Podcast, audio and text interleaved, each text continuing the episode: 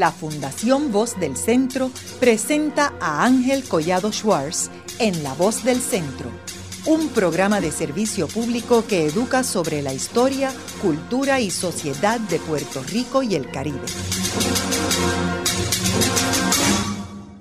Saludos a todos. El programa de hoy está titulado El tema de la tecnología en la literatura puertorriqueña. Y hoy tenemos como nuestro invitado al doctor Fernando Feliu Matilla, quien es profesor en el Departamento de Estudios Hispánicos de la Universidad de Puerto Rico del recinto de Río Piedras. Eh, Fernando, sería bueno comenzar el programa con unos detalles eh, sobre qué fue lo que te motivó a interesarte en el tema de la tecnología en la literatura puertorriqueña. Buenas noches Ángel, gracias por invitarme. Esto, ¿Cómo llega el tema? Pues mira, yo llegué de, manera tangencial realmente llegué por Ashford, por la autografía de Ashford, eh, a Soldier in Science, soldado en la ciencia. Eh, porque eh, la primera parte de ese libro se llama Armas y Microscopio, equiparando el microscopio como un arma.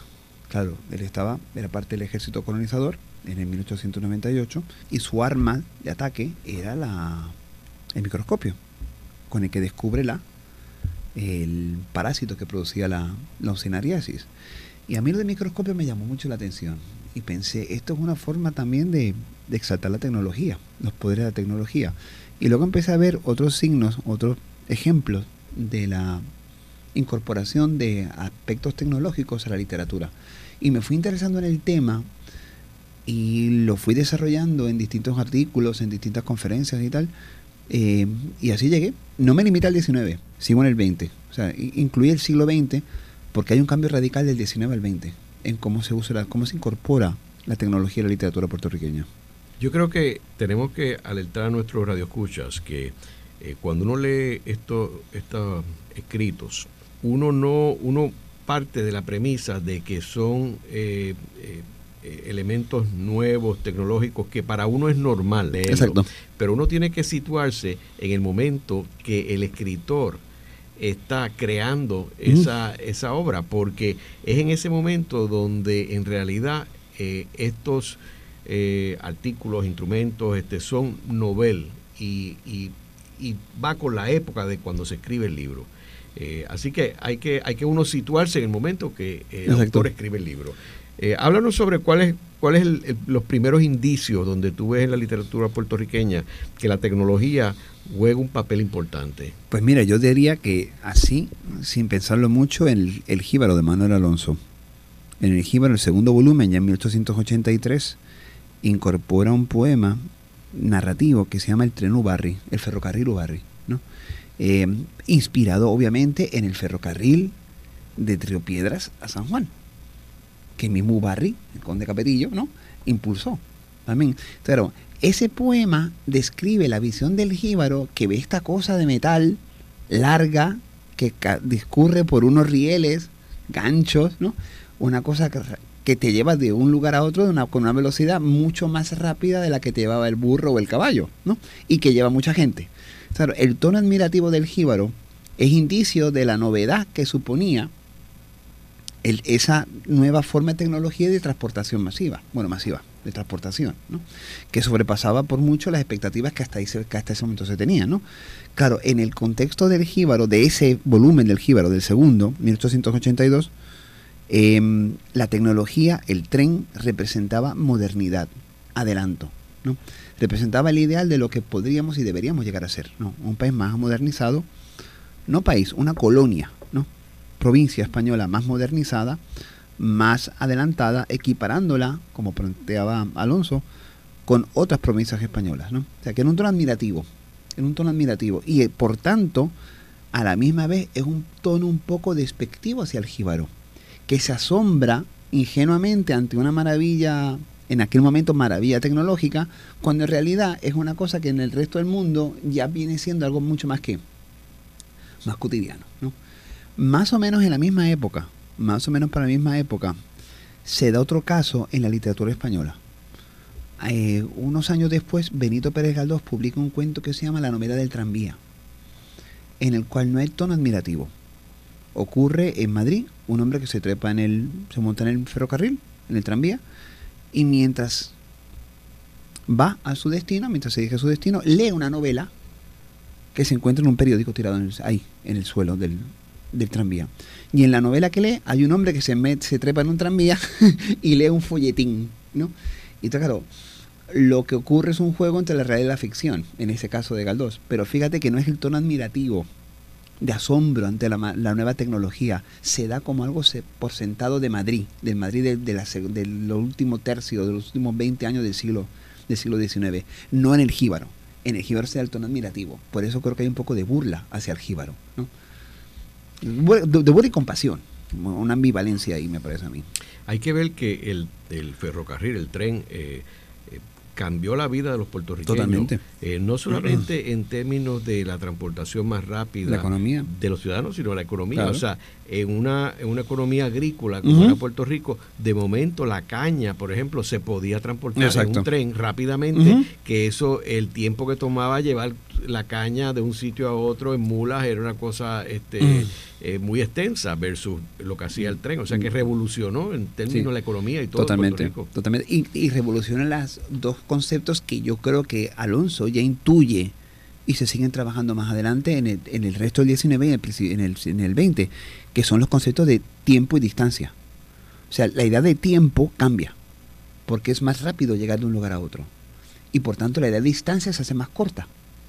Lo que es lejos sigue siendo lejos, pero es más fácil llegar a, esa lejanía. Por tanto, el concepto tiempo y distancia cambia. Totalmente, varía totalmente, ¿no? Y eso se, yo, lo, yo lo veo mucho, y si quieres hablamos más tarde del tema, en unos poemas de Llorens que se llaman Visiones de, de mi musa de 1913. Ahí se nota para mí totalmente el cambio de tiempo, del concepto tiempo y distancia. Pero antes de entrar en Llorens, eh, Fernando, eh, luego de Alonso, ¿qué otro autor tú ves que utiliza el tema de la tecnología? Puedo pensar en dos, así rápidamente. En orden cronológico, el primero sería Valdoriotti. Valdoriotti de Castro. Eh, Valdoriotti, ya en la década del 60, ya formado en los estudios en, en España, ya de vuelta a Puerto Rico, no em, ejerce la cátedra aquí en San Juan.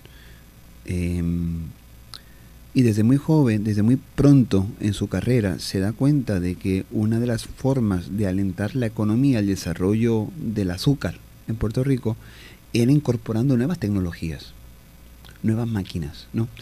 Y quizá la prueba más grande y más clara de ese, de, ese apego de Valdoriotti a la nueva tecnología es el texto que él escribe a su regreso de la exposición de París en el 1867 escribe un volumen muy amplio, muy largo, un libro 400 páginas, en el que discute, explica y describe todos los pabellones de la exposición, prestando especial detalle a los nuevos motores.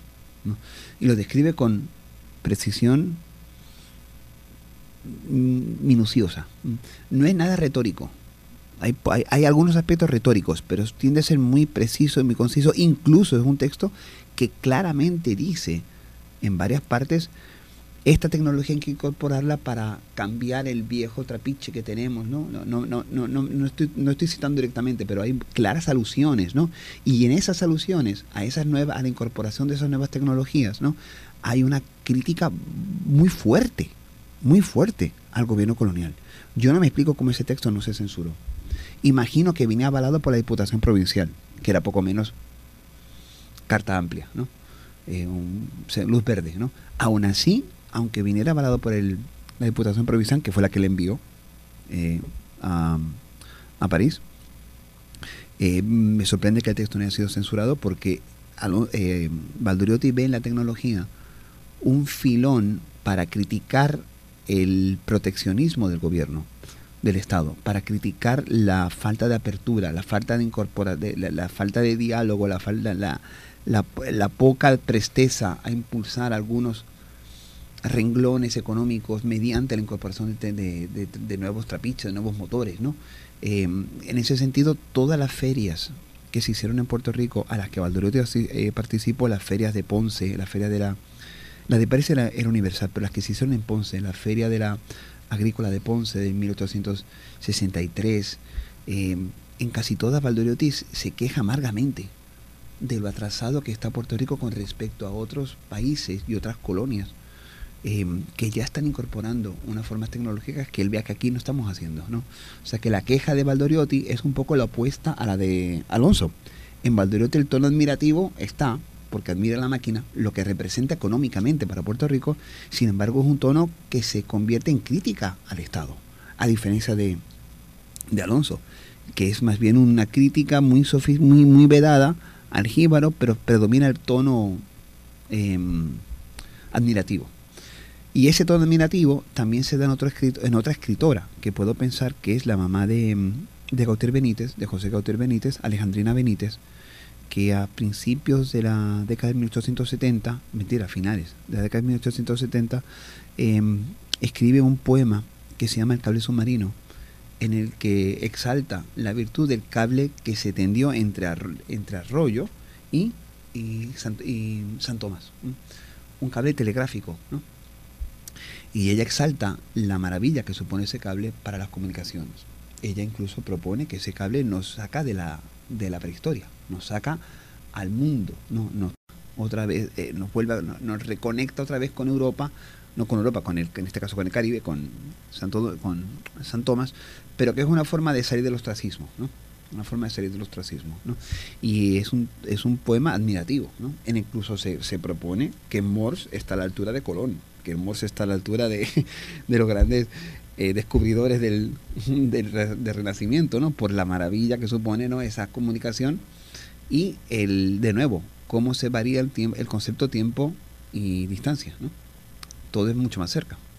Tú hablabas de Valdoriotti y de Castro y a mí me parece bien interesante que, que tú eh, traigas el tema del porque no solamente eh, vemos aquí a un, un escritor que habla sobre la tecnología, sino que él tuvo la ventaja que no tuvieron las otras personas de haber ido a la feria de 1867, como tú muy bien mencionaste.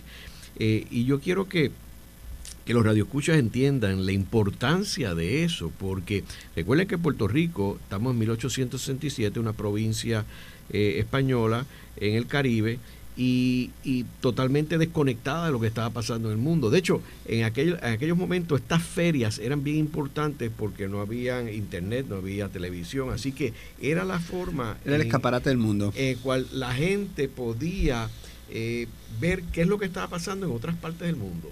Así que Valdoriotti tuvo la ventaja y la dicha de estar allí. Así que su mundo tiene que haber, su perspectiva del mundo tiene que haber cambiado dramáticamente. Totalmente, sobre todo porque él es sumamente crítico con el, no solamente con la falta de, de, de iniciativas del Estado, del gobierno colonial para promover el desarrollo tecnológico, sino también por la muestra que Puerto Rico llevó al pabellón. O sea, él critica duramente el pabellón de Puerto Rico porque estaba mal montado, se llevaron poquísimas cosas, muy pocos azúcares, que se exhibían en, en, potecitos de cristal que prácticamente ni se veían, ¿no? Entonces, claro, Valdorito se da cuenta de una cosa, que es un dogma muy del liberalismo económico. Eh, si me ven, existo. o sea, e, existo para que me vean, ¿no? Eh, el pabellón de Puerto Rico estaba colocado el pabellón de Cuba y de Filipinas que se votaron Hicieron un pabellón muy bonito, muy llamativo a los ojos del, del paseante, de ese paseante del, del, de la exposición que es el inversionista, no es el turista, es el inversionista, el que quiere em, emprender negocios, ¿no? A ese es al que Valdoriotti quiere, quiere atraer. Y la crítica Valdoriotti al, al, pabellón de Puerto Rico es que no llamó la atención, que pasó totalmente inadvertido, ¿no? Por tanto, no existe. Ver eh, que me vean significa que existo. Existe, lo, visual, eh, la mirada justifica la existencia, un poco, que es un dogma muy del liberalismo económico de la segunda mitad del siglo XIX. Fernando, y aunque hicimos un programa sobre este tema de Valdoriotti y la feria eh, de París del 67, ¿cuál fue la reacción en Puerto Rico de esos comentarios, de esas críticas? Pues mira, eh, yo busqué, después que hablamos de Valdoriotti la última vez, me invitaron a México a dar una serie de charlas precisamente sobre Valdoriotti, sobre este tema. Y para prepararme mejor sobre el tema, busqué en los periódicos, que tampoco eran tantos en el 1867, los que había circulando en Puerto Rico, no encontré prácticamente, no encontré ninguna reacción. Ninguna reacción ni al viaje de Valdoriotti ni a la publicación del libro. A mí me llama mucho la atención, habría que buscar más detenidamente en los archivos históricos, ¿no? En, eh, específicamente, no sé, en actas del gobierno, ¿no? Cosas así. Pero no encontré ninguna mención en los periódicos y las busqué. Y las busqué y lo consulté en, con colegas mexicanos que han trabajado en Valdoriotti, la doctora María Teresa Cortés Zavala, eh, y ella tampoco. Tampoco ha conseguido que ella trabajó este tema. Ella tampoco ha encontrado nada. O sea que parece que el viaje de él eh, hay que recordar que el libro que Valderotti escribe es una memoria obligada por la Diputación Provincial que le envía como embajador cultural puertorriqueño, ¿no? como emisario, como representante. ¿no?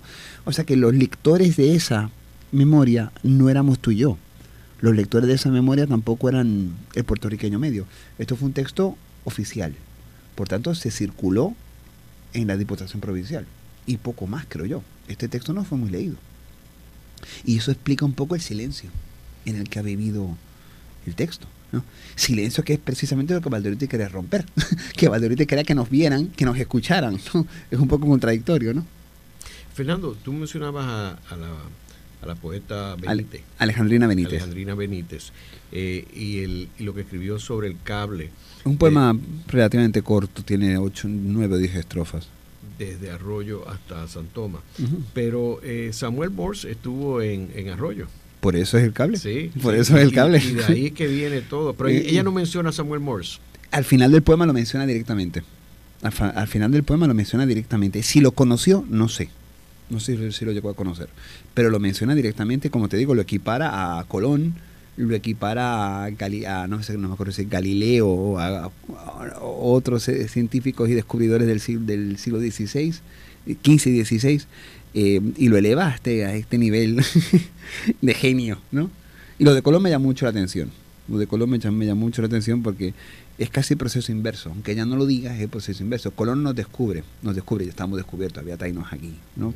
pero sin, sin, entrar en polémica sobre el sentido semántico de la palabra descubrimiento, eh, Europa llega aquí con Colón.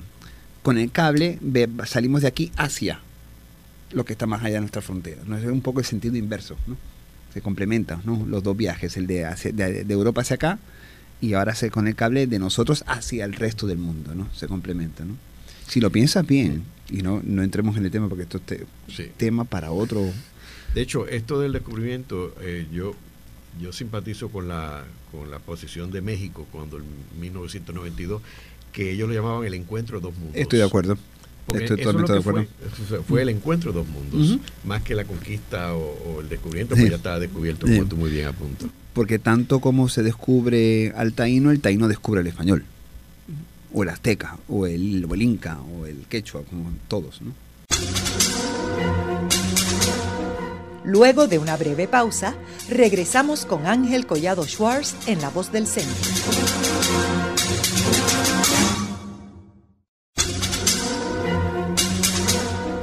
Regresamos con Ángel Collado Schwartz en La Voz del Centro. Continuamos con el programa de hoy titulado El tema de la tecnología en la literatura puertorriqueña. Hoy tenemos como nuestro invitado el doctor Fernando Feliu Matilla, que es profesor en el Departamento de Estudios Hispánicos de la Universidad de Puerto Rico, del recinto de Río Piedras. Eh, Fernando, en el segmento anterior estuvimos hablando de cómo es que la tecnología comienza a insertarse en la literatura puertorriqueña y usaste el ejemplo específico de Manuel Alonso, el jíbaro. Eh, luego hablamos de eh, la poeta Benítez eh, y, entonces estamos empezando a, entrar en otros temas más. ¿Qué, ¿Qué otros autores utilizan la tecnología como tema? Ya llegamos a final del XIX y principio del siglo XX. Y aquí la cosa, por lo que he investigado, empieza a cambiar radicalmente. un investigador, un historiador chileno, que tengo entendido que está en la Universidad de Notre Dame, Iván Jasic, publicó un artículo sobre este tema, eh, sobre cómo cambia la tecnología en la literatura hispanoamericana en del 19 al 20. Y él propone, y yo creo que tiene razón, que para buena parte de la intelectualidad hispanoamericana, no digo puertorriqueña, ya me refiero ya más, eh, más, en general, ¿no? la tecnología era pues durante buena parte del siglo XIX progreso, eh, económico, progreso material, la modernidad tecnológica, la modernidad económica, la modernidad política, ¿no? ejemplo Sarmiento, el ferrocarril en Argentina, ¿no? Es lo que propone él. Sin embargo, ya a final del 19, desde que eh, José Enrique Rodó publica el Ariel, eh, la relación intelectual-máquina empieza a cambiar empieza a ser más ambivalente, menos admirativa, más crítica, porque a partir de Rodó surge un pensamiento panhispánico en el que ya se, se, se afirman unos valores de latinidad, eh, idioma, religión, raza,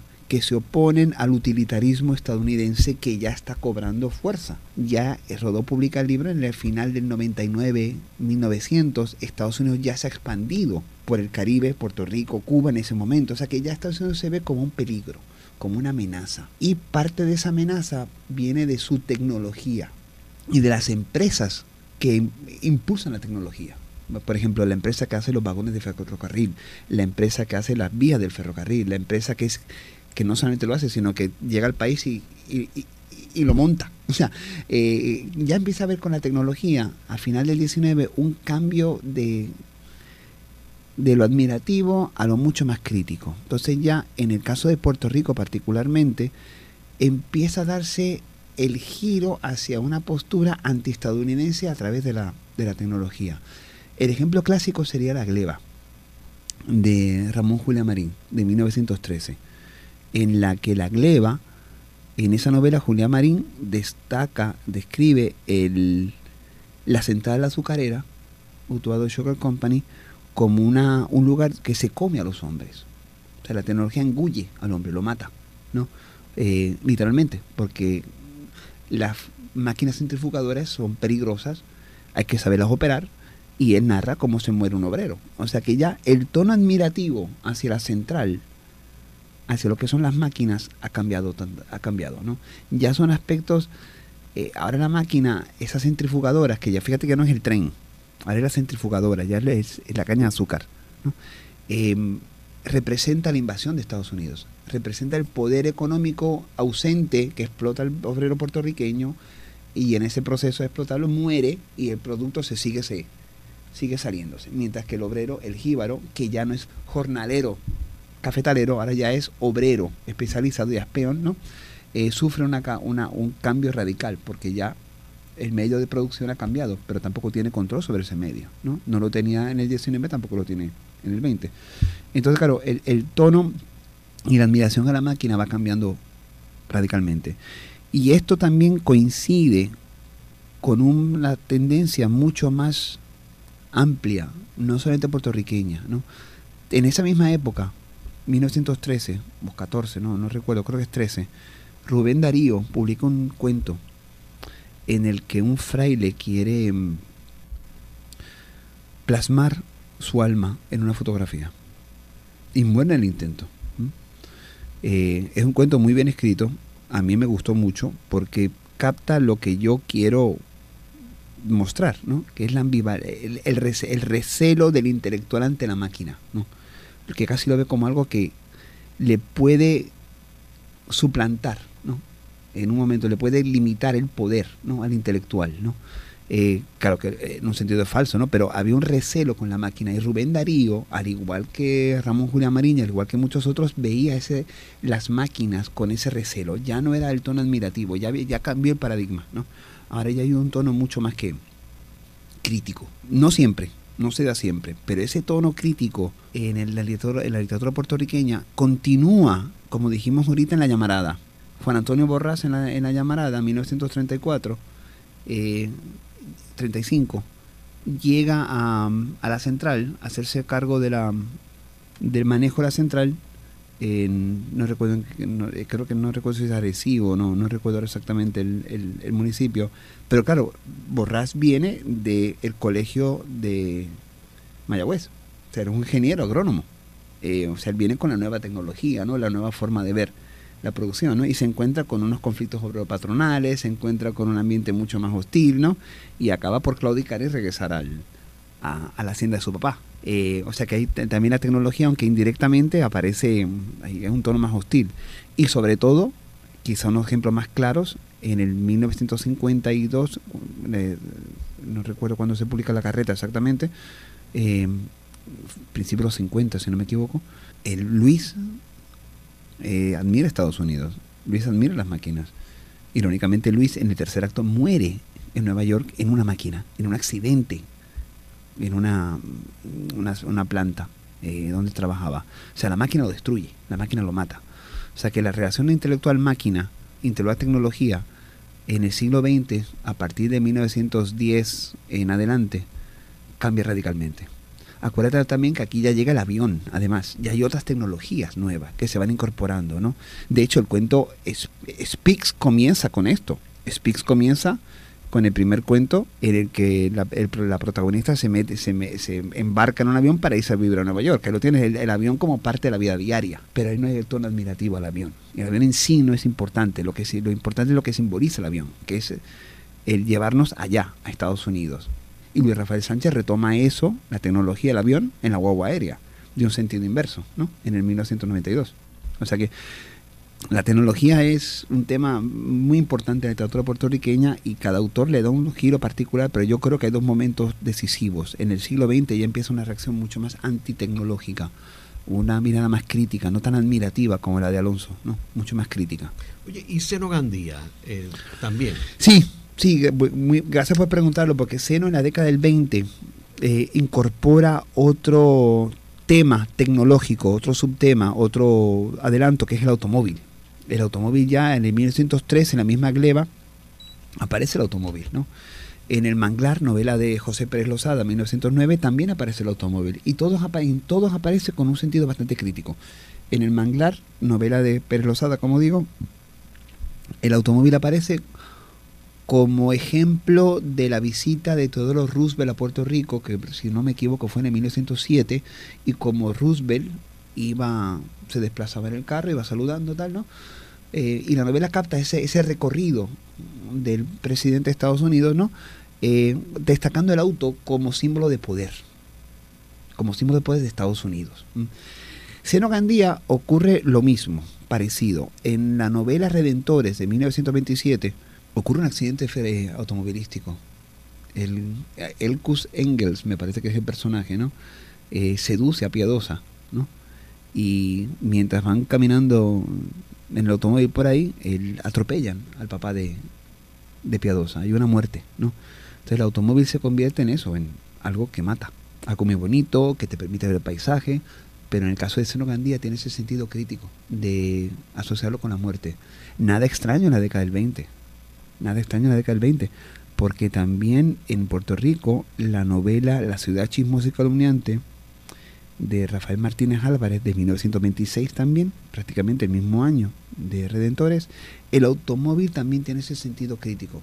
El automóvil se ve como parte de una nueva forma de ver la vida, de una forma de ver el, eh, el ocio, el, la nada, el no hacer nada. Y se critica duramente a la juventud sanjuanera de aquí, del viejo San Juan, que se pasa el tiempo de fiesta en fiesta, de carro en carro. Es una novela muy crítica, de entonces, no del, el automóvil no es muerte, el automóvil significa en esta novela más bien la, la, lo vacío de esta vida, lo vacío de los gay twenties que llamaban en inglés, ¿no? los alegres 20, ¿no?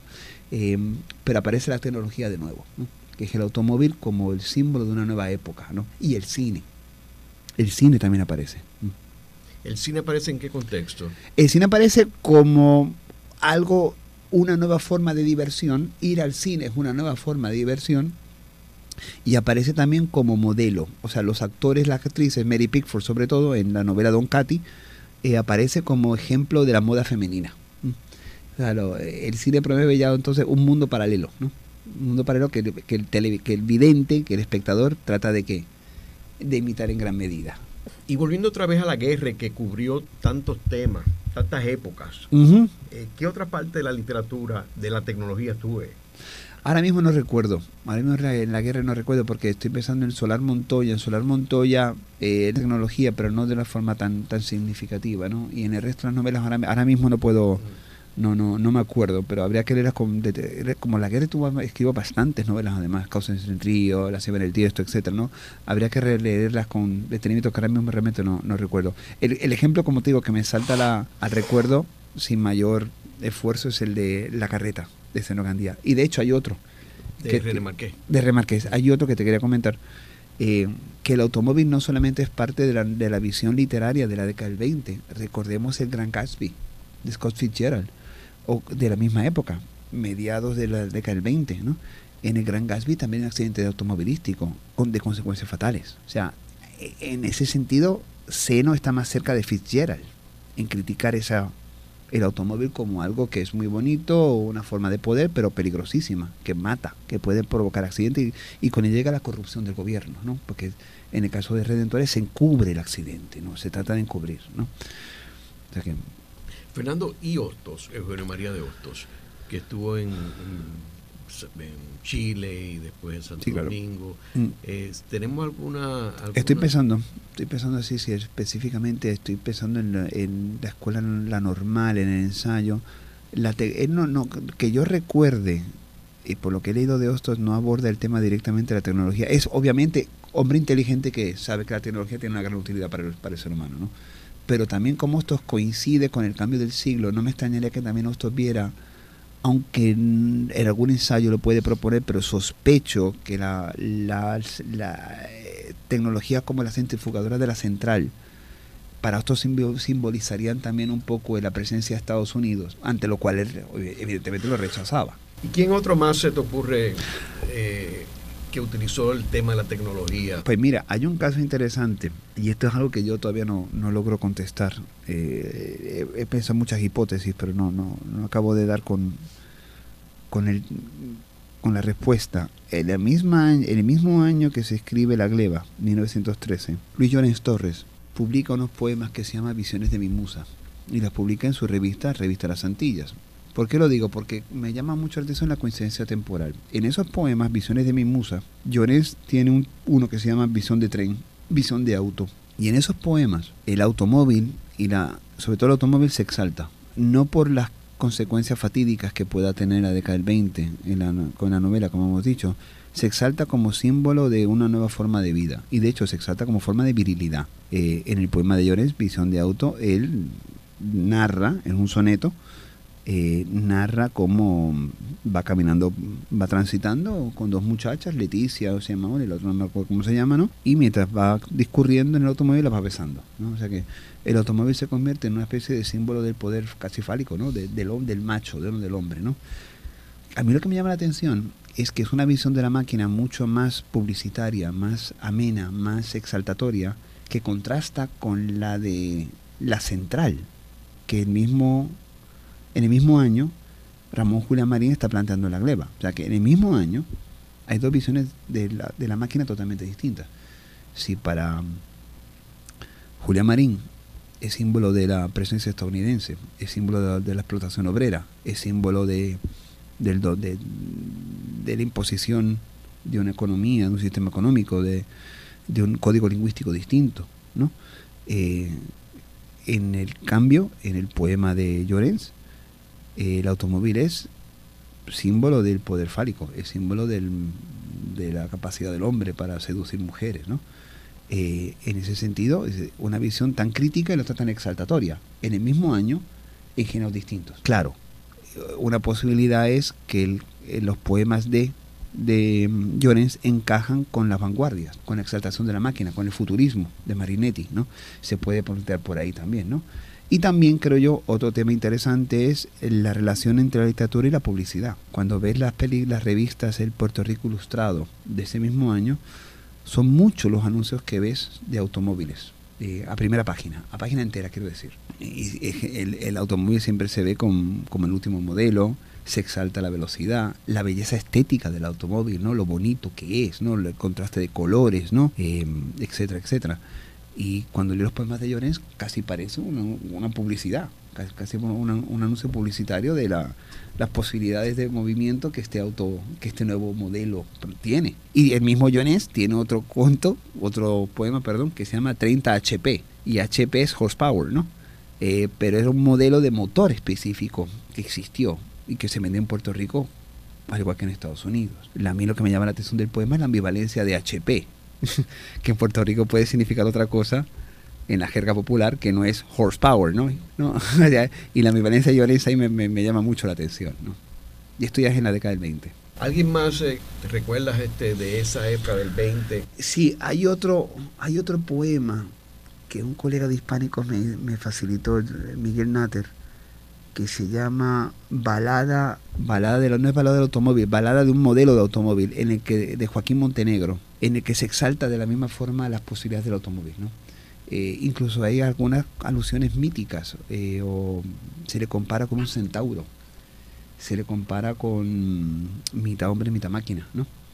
Eh, porque en estos autos el descapotable, el torso del hombre, del conductor, se ve por encima de la puerta, o sea que da la impresión de que es una figura mitad máquina, mitad hombre, como si fuera una sola figura, una, un solo ser, mitad máquina, casi biónico, ¿no? mitad máquina, mitad, mitad humano. ¿no? Entonces, eh, tanto Montenegro, eh, este Montenegro em, y eh, Llorens utiliza la misma una, una figura retórica muy parecida, ¿no?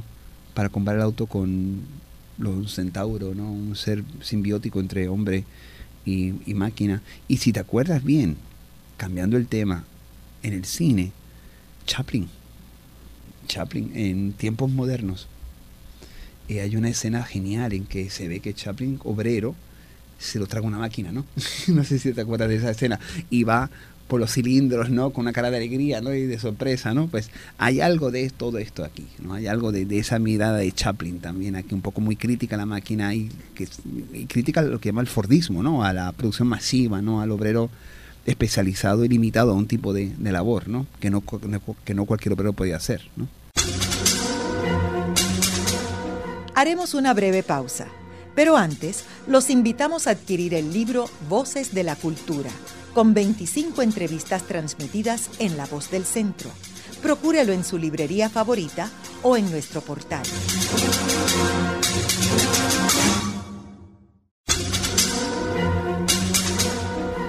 Están escuchando a Ángel Collado Schwartz en La Voz del Centro. Ahora pueden accesar a toda hora y desde cualquier lugar la colección completa de un centenar de programas transmitidos por la voz del centro mediante nuestro portal www.vozdelcentro.org. Continuamos con el programa de hoy titulado El tema de la tecnología en la literatura puertorriqueña.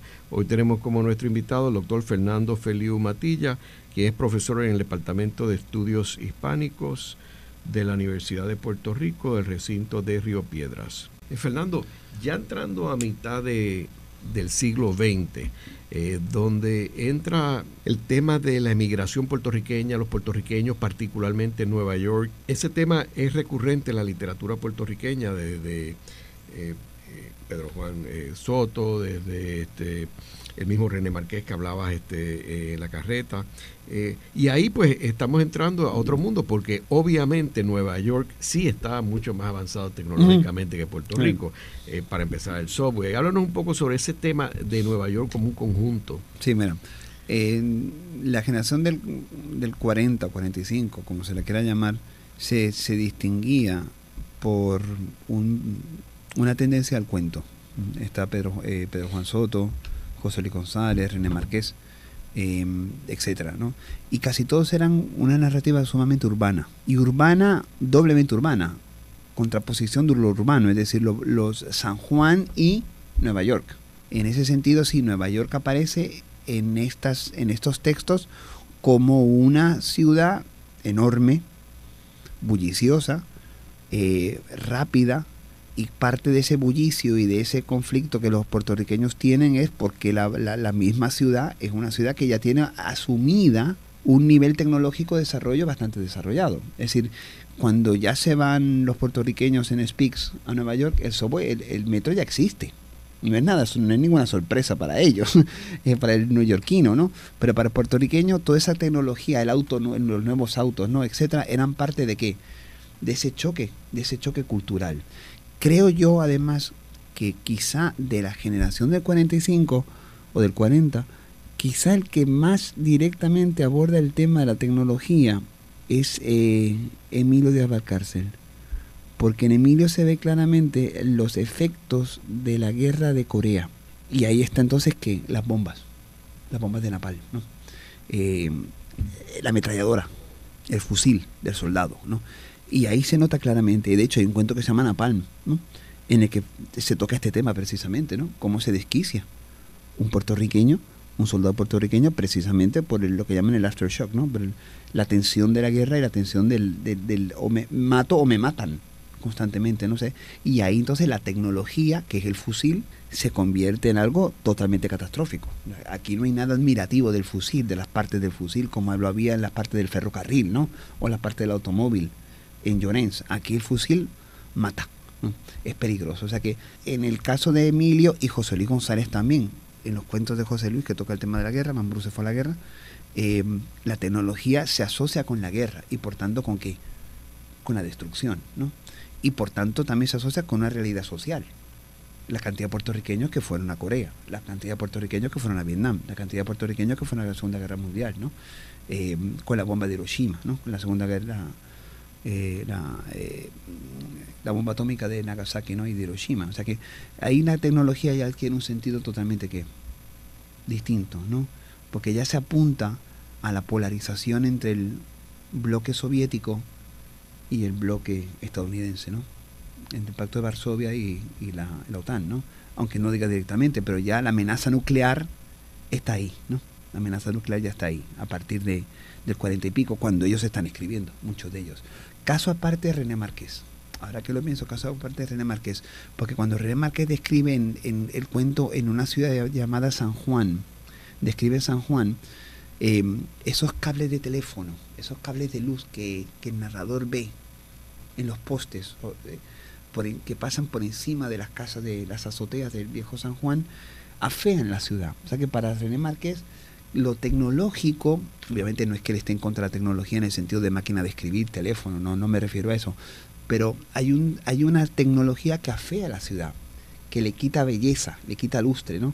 Por eso en René Marqués siempre hay un antes y un después, ¿no? Hay un desclasamiento. La, ciudad de San Juan se ha venido a menos, porque en parte por la tecnología, que la, no la destruye, sino que la fea, ¿no? Y esa, esa pérdida de lo señorial, esa pérdida de lo, del señorío. De San Juan es un tema muy recurrente en, en René Marqués. Y en la carreta también. La carreta termina con el intento de recuperación de lo que se ha perdido, o sea, volver a San Juan a la tierra. ¿Por qué? Por, porque Nueva York, la tecnología que mata a Luis es ajeno, ¿no? Es, eh, no es nuestro y hay que regresar, es lo que propone. Y no regresar a la ciudad, regresar al campo, que es lo que propone René Márquez. Y los soles truncos también. También, efectivamente. Efectivamente, sí, porque no quieren que la casa se convierta en un hotel, si no me equivoco. Eh, hay algo ahí de la modernidad y lo tecnológico también. ¿eh? Eh, tangencial, pero está ahí, está presente. Y que ellos se habían quedado como encapsulados en un mismo mundo. En un mismo mundo ajeno al mundo, en un mundo interno ajeno al, al exterior, ¿no? Sí. Fernando, ¿y autores este, contemporáneos como por ejemplo Luis Rafael Sánchez? Sí, Sí, sí, yo creo que sí, que Luis Rafael tiene en dos novelas el tema tecnológico aparece claramente y, e con importancia notable.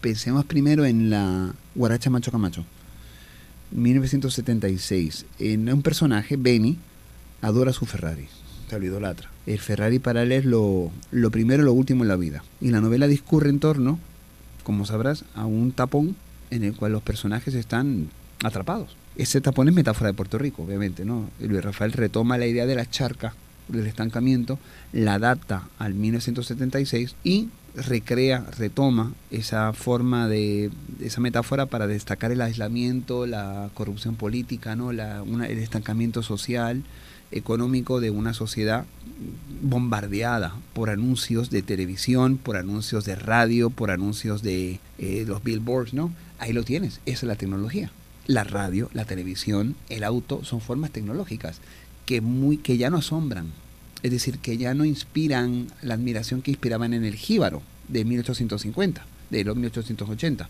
¿no?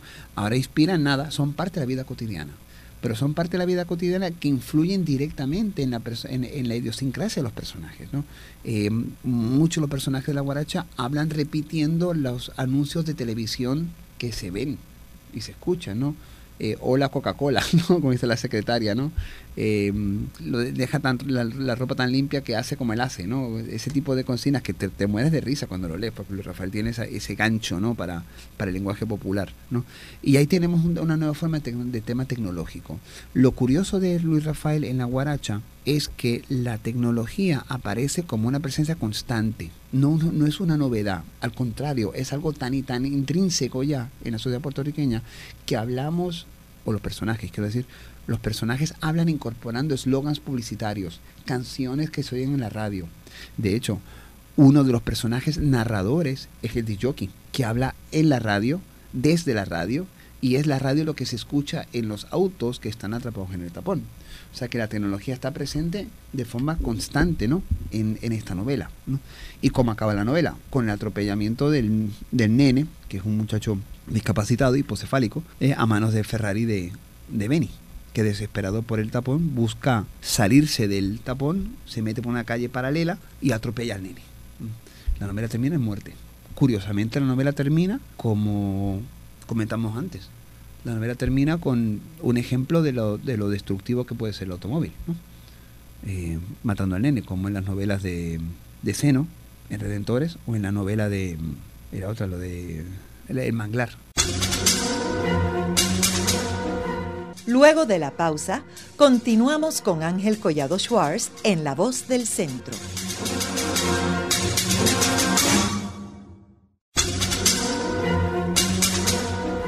Continuamos con la parte final de La Voz del Centro con Ángel Collado Schwartz. Pueden enviarnos sus comentarios a través de nuestro portal www.vozdelcentro.org. Continuamos con el programa de hoy titulado El tema de la tecnología en la literatura puertorriqueña. Hoy tenemos como nuestro invitado el doctor Fernando Feliu Matilla, que es profesor en el Departamento de Estudios Hispánicos de la Universidad de Puerto Rico, del recinto de Río Piedras. Eh, Fernando, en el segmento anterior nos quedamos hablando de Luis Rafael Sánchez y tenías un comentario sobre Daniel Santos y la Bellonera. Sí, porque a diferencia de la Guaracha Macho Camacho, la importancia de llamarse Daniel Santos, que él publica 13 años después de la Guaracha, en 1989, em, reconstruye la visión del mito, la leyenda que era eh, el cantante Daniel Santos, ¿no? y parte de la fama de Daniel Santos en la década del 40 se da por la bellonera. O sea, la bellonera en su momento representó un adelanto tecnológico impresionante. Eh, primero porque representaba la satisfacción del consumidor inmediata. Tú podías escuchar la misma canción 20 veces y no depender de la radio para escucharla.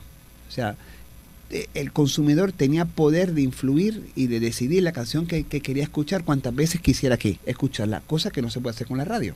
Tú dependías de cuándo se iba a pasar a tocar esa canción. Además, la bellonera era una, eran grandes, tenían muchas luces, ¿no?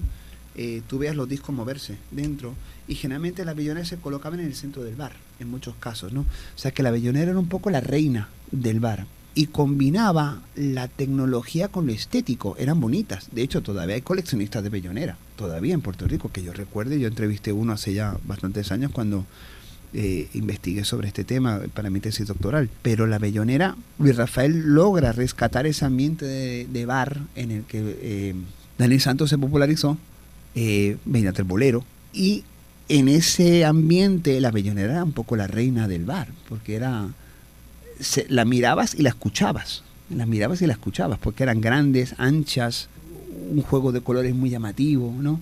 y a la misma vez puedes escuchar y bailar mientras escuchabas la, el bolero. O sea que la bellonera en ese sentido era la, una forma de tecnología que revolucionó la música, sobre todo después de la Segunda Guerra Mundial. Jorge Javariz ha trabajado este tema, Pedro Malavé también, eh, sí, la bellonera, y ahí Luis Rafael lo capta muy bien.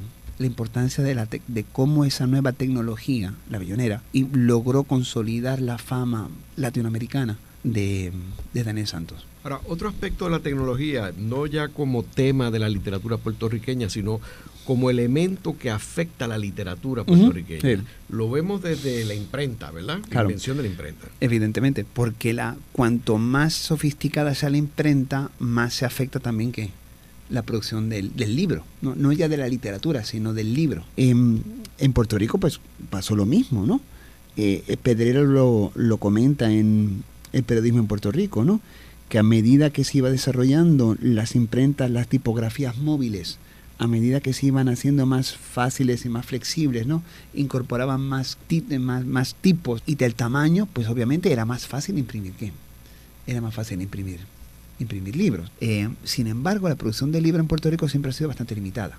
Los autores, como por ejemplo Ramón Julia Marín, se publicaba generalmente en los talleres tipográficos donde se imprimían los periódicos. O sea que no es nada extraño que hubiera tipografías directamente vinculadas al a un periódico. Ejemplo clásico es el de los hermanos Real, que imprimían novelas como le imprimieron a Julia Marín en la misma prensa donde se imprimía Puerto Rico Ilustrado. Ese es un ejemplo, ¿no? Con todo este problema de la tecnología, además, llega otro asunto del cual no soy experto, o sea, pero lo, comento, que son los derechos de autor. Porque entonces ya entra en juego la editorial. Por supuesto, los derechos de autor en el siglo XIX prácticamente no existían.